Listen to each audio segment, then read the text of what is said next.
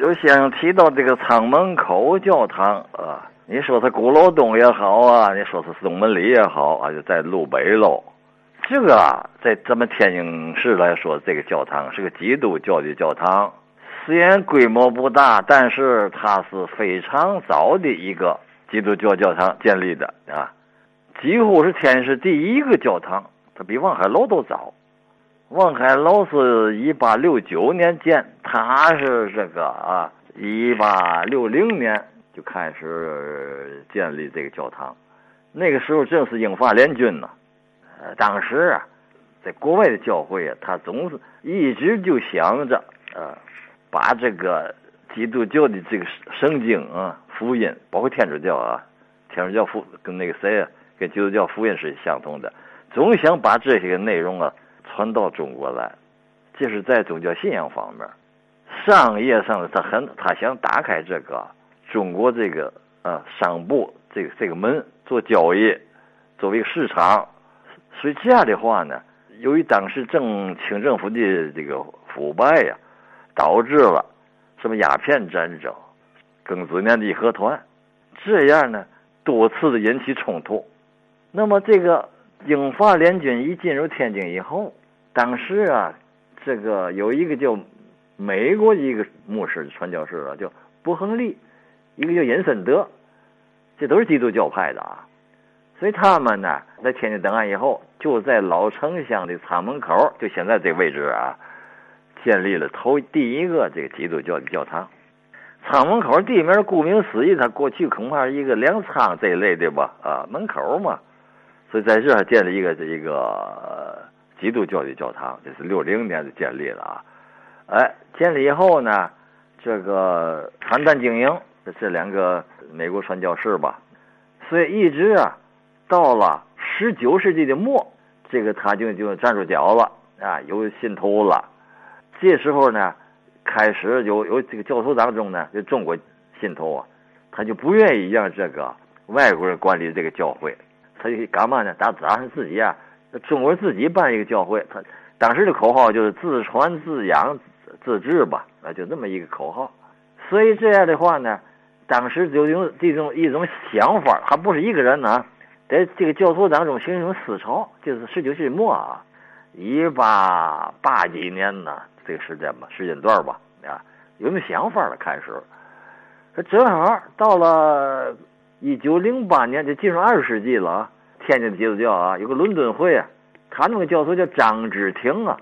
时间又过，因为过了一段了，他一看你比较成熟，条件比较成熟了，总在这个教会依靠外国人呢，起了总有很多的。不方便或者负面影响，因为嘛呢？因为这个以前我也讲过啊，在这个十八世纪、十九世纪这个时间段啊，这个老百姓，不但天津老百姓，中国老百姓啊，他由于这个鸦片战争和和这个英法战争这些因素啊，啊，火烧圆明园了，他对外国人他排斥，所以这中国教徒一看呢，说咱们是不是能够自己组织起来一个教会？不要外国人来管理，是吧？所以这样他就开始提倡。而他没多久呢，他就这张之庭这位这中国教徒呢，他就去世了。他的儿子有个儿子张英芳，他也是教徒吧？啊，跟联合起来跟他父亲那些个老老朋友都是信教的，呃，也姓张吧？张哥孙呐，他们咱咱们一块研究，说咱就成成立自立教会吧。自个管理中国人管理那个教会，所以在那个城里啊，有个地方叫罗家胡同，他建了一个就小祈祷所似的啊，小规模的。这这个本来这个地方也不是一个原来住户，他这个原来是个也是个英国传教士啊，是伦敦会的啊，叫史密斯，他在这开小诊所，他这么一个一个地方，在这胡同里头。原来，所以他这后来呢，这这几位这是中国信徒啊，就在南外。太平街那块儿吧，又租了那么几间房子当福音堂。这福音堂啊，这个我小时候就就在各处都有啊，什么三义庄啊、千德庄，是吧？有美以美会的各各各差会，这差会啊，差就是差遣的差呀，就是差字差别的差，连差差会，外国派遣的意思啊。所以这样开始啊，有这个地方了，有福音堂了，就中国几个教徒们就开始有点规模了啊，还但是还不是很正规。一直到了一九一零年这时候了，那这二世纪了啊，有个叫杨宝慈的，他联合这个这些个中国的一个牧师啊、信徒啊，有百来人，在那个城里有个地方叫京思胡同，蓝湾子会呢，在那儿有个有个青年会，在那开会。研究嘛呢？研究是咱们正式正式成了一个中国人办的那么一个基督教。这开会研究这个，因为这个时候正好这个仓门口啊，他不是外国牧师在那管理嘛，他要往西固办，西固新立一立一个这个基督堂啊，他往那儿办，这个就腾腾出来了。所以当时这个传教士管事儿的叫嘛呢？叫山家利。他说这样吧。你们愿意不自个儿成立这个在仓门口我搬走，你归你们吧，你们在这儿干，我我们我呢上那哪儿去上西固去啊？所以这样越越来越成熟，就把这个买下来了，买下来连咱一一次反正付款也付不起，就慢慢付款，一直到三二年才把这款呢才付清。这个时候，这个就在仓门口就正式成立了这个中国的基督教教会。他挂一个匾，挂个牌匾啊，就是中华基督会。呃，中国人自个儿办了，这跟外国人就是脱离了，这自立会啊。而且呢，选出来中国人当干事啊、董事啊，这个这多名人了。有谁啊？有有那个南开的校长张伯苓啊、张格孙、许景斋、陈浩然这些人，他为董事。所以这个就开始他这个影响啊，就就传到华北。华北这些各地开始成立中国的这个呃基督教教会，因为啊，他这个基督教会啊，它有那么一个特点，跟天主教不大一样地方，各自独立都是。他这这因为教派非常多，他这个啊，有美美会议啊、晋理会议啊、安里干派，太多了啊，那好几百。圣经都一本圣经，但是隶属的组织啊，它都各自为政。这个天主教不一样，天主教它有自己，它一个管理，所以这样的话，基督教更有条件来做到这个，呃，自立传教，所以在华北才能起到很大的影响啊。到了二零年了吧，一九二零了啊，那仓门口啊，就是几乎就成立十周年了，教徒呢有有六百多人了。这个负责人，这个时候这负责人当中啊，有两个最有名的人物，一个刚才说了是张伯苓老先生啊。南开校长，还有宋哲九，宋哲九在天津市名望也是也是有名知名人士啊。那么呢，他在商业上了，他就百货售品所的那个负责人，他他创立也是爱国，爱国商业爱国嘛。那当时的口号就是教育救国，是商业救国，是吧？因为中国就是太落后了。这两位啊，他以自己的力量啊来提倡这个办教育、办商业、办中国的，就所以叫国货作品所。他们在基督教这个教会里头啊，就起了很大的作用了。大伙选他们为董事啊，这样到了三二年，把那个房钱啊，公理会那房房钱吧也都还够了，就把这个现在的这个堂这个这个地址啊，这厂门口就跟整个都买过来了，重新动工改建，就是现在咱们看这个模样啊。所以到了三四年才盖成了。后边里边是教堂，外边呢就是可以讲道，小规模的是吧？还有一部分就是牧师住宅、办公用房。前面的房子啊，我们现在还可以看，几乎还是原貌。现在看是原貌啊。他这个住宅的房子在院乐的那个 西面，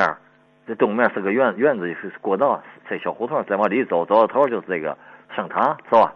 基基本就定型，没别动啊，包括地震都没毁坏它，啊。所以啊。从一九一零年到一九五零年，这时候仓门口的几代的牧师啊，有刘光庆牧师、王文志，这都是啊；石子忠牧师、刘坤一牧师、丁宝兴牧师、陈彼得，这都是牧师啊，历代的。后来在这个年代，一零到五零这四十年吧，在武清县的王庆坨、河东沈庄子、王庄子。河北区还锦衣卫桥都建立了智慧，就就是这个啊，福音堂啊、传道所啊、小教堂啊，都是这么状态了啊。所以这样的话呀，就是一直到了这个啊五八年吧，大跃进那阵儿，咱们咱中国啊，天津基督教就开始合并，原来有几十个啊，合并为四个，一个就是滨江道那威斯理堂，现在拆掉了啊，一个仓门口，就刚才说的这个，还有就浙江路那个，咱咱谈过那个啊，就安利干的那回，还有就港威路，就是河北的大大经路那个中山路那个那个港威路不有教堂吗？现在还有啊，光剩四个了，在五八年。所以这个时候，因为这个历史的原因呢，教徒参加活动人数也也是不多了，很少啊。到六六年文革坏了，把教堂给砸了，炸了以后，牧师批斗斗的就完了，教堂给这所有的前后房子啊都给占用了，有的住老百姓，有的是干活的，完了。这个时候就停了，停摆了，这三门口教堂整个历史状况啊。后来一直到八二年就恢复了，就开始。有教徒进去聚会么的啊？哎，这样，八七年这仓门口啊列为天津市文物保护单位，就是八七年了啊。那么在九十年代，九八年、九九年，这时候我在西南角教堂待着，西南角新盖的，就是复兴庄那块儿，现在不还有吗？我到那儿待着，哎，有机会跟这个。仓门口教堂那个牧师啊，年轻的啊，北京神学院毕业的，我们有来往啊，互相的都挺尊重的。我们呃互相谈论谈论，我上那去过。那么这个时候呢，有有时候开会，我们有时候开这个天津市啊这个宗教界开会，我们也见见面，呃谈谈谈挺融洽的啊。因为毕竟圣经是同样一个圣经，虽然教派不一样，对吧？还一个就是嘛呢？现在这个年代，我们这些个教派思想啊，就是就就比较淡漠了啊，接受对方彼此啊谈那个相同的，你见面人个人也一样，不见得所有的看法都一样。你见面非谈的不一样的地方，那不越谈就就就抬杠就就较劲起来了，打起来了，对吧？相同地方很多，你嘛不谈那个，越谈越融洽嘛。所以这样的话，我就跟他们这个牧师们都有一些来往，还有传道员们啊。那么后来我离开，到了二零零零年呢，我就离开西南角教堂，回西开教堂了。这样呢，我跟他们联系也也就很少了，就。好了，今天节目就到这儿，感谢您的收听，咱明儿接着话说天津卫。